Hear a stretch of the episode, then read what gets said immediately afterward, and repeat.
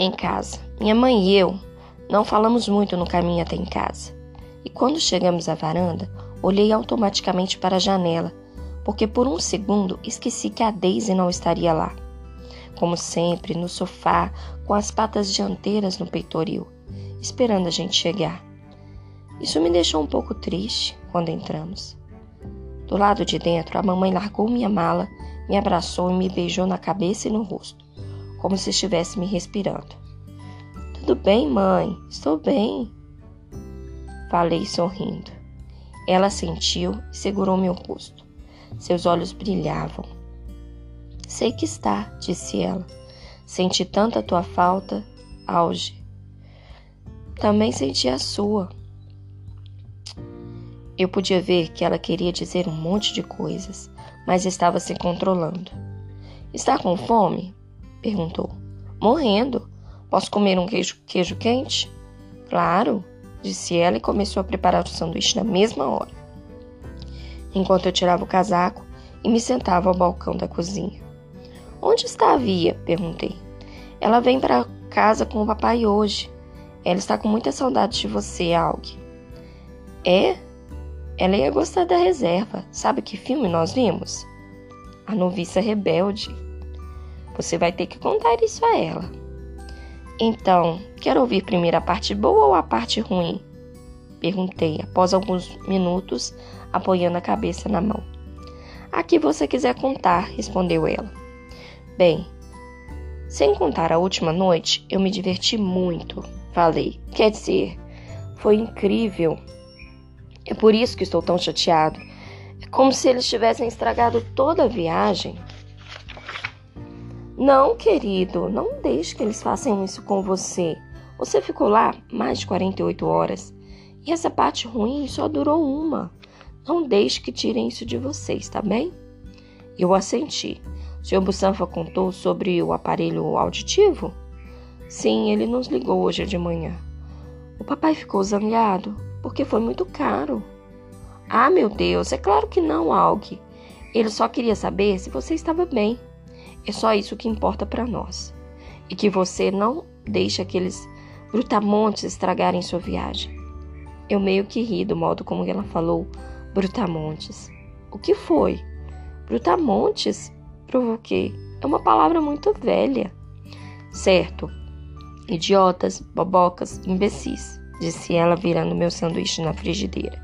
Cretinos, como diria minha mãe. Chame como quiser.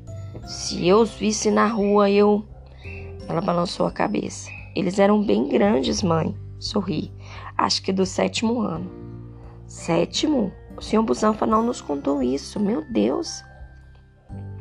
Ele contou como Jack me defendeu? Perguntei.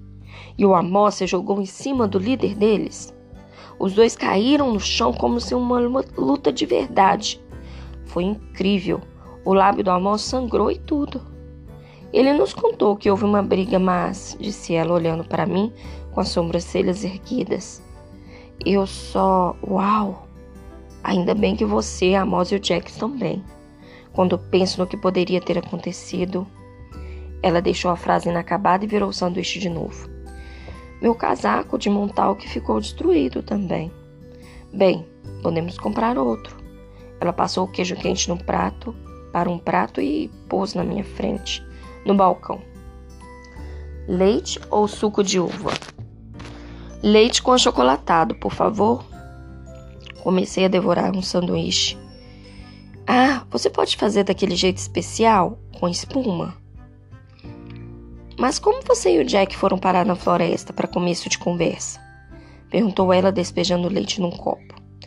O Jack precisava ir ao banheiro, respondi de boca cheia. Enquanto eu falava, ela pôs o achocolatado no leite e começou a rolar um batedor entre as palmas da mão bem depressa. Mas a filha estava enorme e ele não quis esperar. Então fomos para a mata. Ela me olhou enquanto batia o leite. Eu sabia que estava pensando que não deveríamos ter feito isso.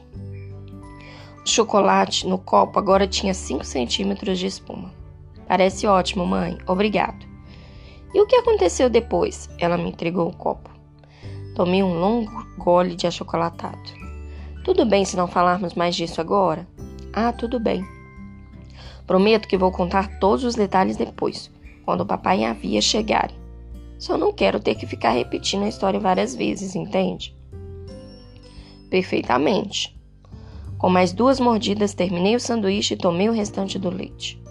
Uau, você praticamente engoliu o sanduíche. Quer outro? Fiz que não com a cabeça e limpei a boca com as costas da mão.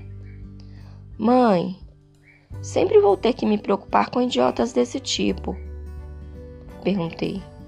Tipo, mesmo quando eu crescer, vai ser sempre assim?